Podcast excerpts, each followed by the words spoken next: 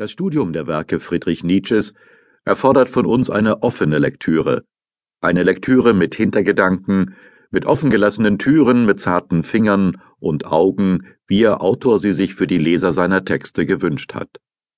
Die Polyphonie ihrer Gedanken und Themen verlangt, sich bewusst zu werden, dass sie sich einer ästhetischen Transformation der einsamen Abenteuer seines Denkens in Literatur verdankt. Ob ihr eine bestimmte philosophische Systematik zugrunde liegt, ist ein Streit unter den Interpreten. Sicher ist, alle seine Schriften sind Zeugen für den Weg seines Denkens hin zu seiner Philosophie, die auf eine neue Stellung des Daseins in einer Welt des ewigen Werdens jenseits von Sinn und Zweck reflektiert. Nietzsches exzessives Schreiben ist von der Begierde gesteuert, sich durch diesen Akt ästhetischer Produktivität aus den Krisen seines Lebens zu retten. Als solcher ist er nicht nur Selbstzweck für ein Dasein, das es, wie die Briefe bezeugen, mit sich selbst kaum ausgehalten hat. Aus ihm wird der Autor Nietzsche geboren. Gegen die Erfahrung des Scheiterns im realen Leben setzt er auf die Macht der Rhetorik, die ganze Reihen von Wort- und Bildwelten kunstvoll in Szene setzt. Ungeachtet aller sprachphilosophischen Skepsis vertraut er auf den Zauber seiner Sprache.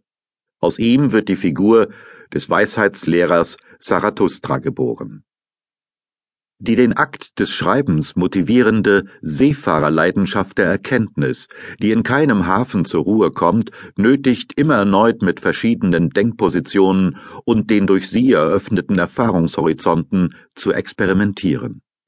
Alle Schriften Nietzsches sind auf dieser unendlichen Fahrt die schweigenden Zeugen einer langen Kette von Selbstüberwindungen in einem ganz verborgen gehaltenen Leben, das, wie er am 10. Februar 1883 schreibt, alle sechs Jahre einen Schritt tut und gar nichts eigentlich weiter will als diesen Schritt, während alles Übrige mit einer Maske von mir zu tun hat.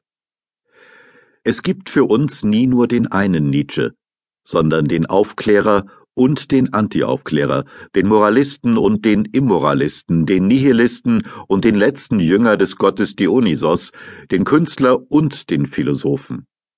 In der Vielheit seiner Masken und Rollen, der literarisch die Pluralität der Stilelemente seiner Schriften korrespondiert, liegt die Modernität seiner philosophischen Erscheinung.